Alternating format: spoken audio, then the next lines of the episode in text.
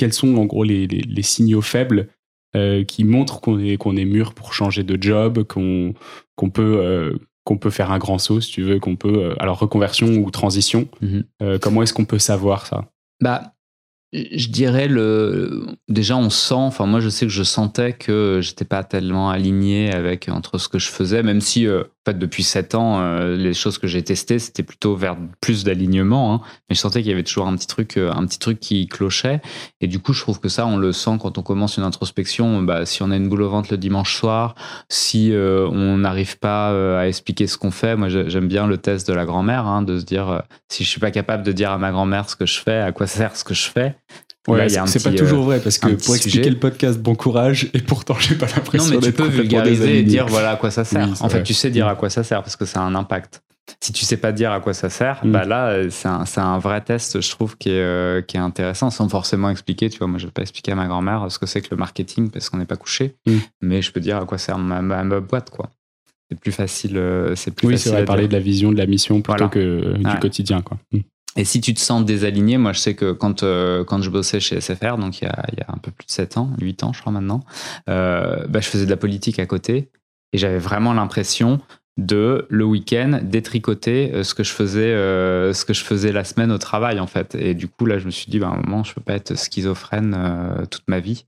Donc je me suis dit bah en fait si je fais de la politique c'est parce que je j'ai pas suffisamment de sens dans mon travail et parce que j'ai pas l'impression que que ce que je fais soit utile à la société. Et du coup comment je vais faire pour pour réaligner tout ça? Donc je pense que ça, en termes d'introspection, ça se, t'arrives à le sentir, à le sentir comme ça. Donc t'as quitté la politique.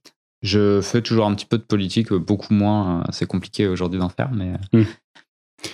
en tout cas, c'est euh, toujours un sujet qui me passionne. C'est quoi les questions du coup que tu te poserais euh, si tu étais dans ce cas-là, euh, assez de façon assez concrète? C'est.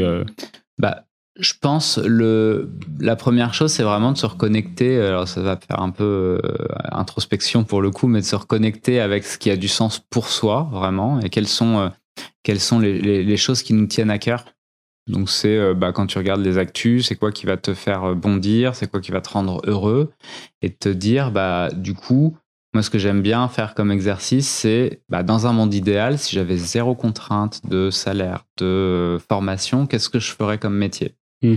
Et après de travailler sur, ok, pourquoi je le fais pas aujourd'hui?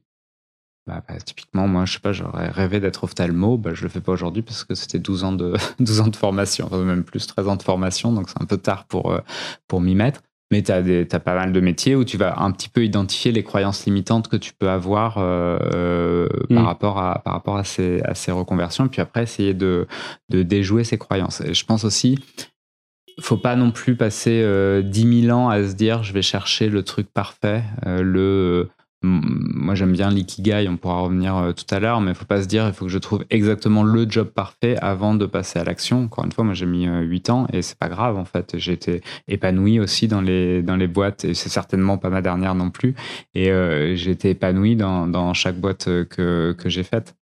Et tu vois, c'est marrant, c'est, je connaissais pas du tout, et t'es le deuxième en moins d'un mois d'épisode à me parler de d'Ikigai. Je peux, je peux redire justement euh, sur les questions. il, y a, il, y a, quatre questions en fait euh, dans, dans l'Ikigai. Donc si vous regardez, en fait, c'est quatre cercles euh, qui se, qui se connectent, et du coup, c'est essayer de trouver la connexion entre ces quatre cercles. Et donc les quatre questions, c'est qu'est-ce que j'aime faire, qu'est-ce que je sais faire, pourquoi je peux être payé, et qu'est-ce qui est utile à la société? Et donc là, on, va écrire au fur et à mesure ce qui est utile à la société selon moi. Donc là, c'est là où on va avoir vraiment nos valeurs, les causes qui nous tiennent à cœur. Ce que j'aime faire, eh ben, c'est regarder un petit peu, se replonger dans ces expériences et dire euh, expérience pro et personnelle et se dire bah, qu'est-ce qui me procure du bonheur et au contraire, qu'est-ce que j'aime pas? Et puis on pourra se mettre exclure des cercles les trucs que j'aime vraiment pas. Ce pourquoi je peux être payé, c'est quand même important parce que c'est le principe du travail, hein, de gagner de l'argent, sinon on travaillerait pas. Euh, et du coup de lister ce pourquoi tu peux être payé euh, et, euh, et ce que tu sais faire, tes compétences vraiment. Et normalement, quand tu dessines ça, alors c'est un petit peu conceptuel potentiellement, mais tu commences à dessiner un petit peu les types de métiers vers lesquels tu peux tu peux t'orienter ou les secteurs d'activité. En tout cas, ça va te te permettre de te poser, je pense, les bonnes questions sur euh, bah, vers quoi je vais chercher. Quoi.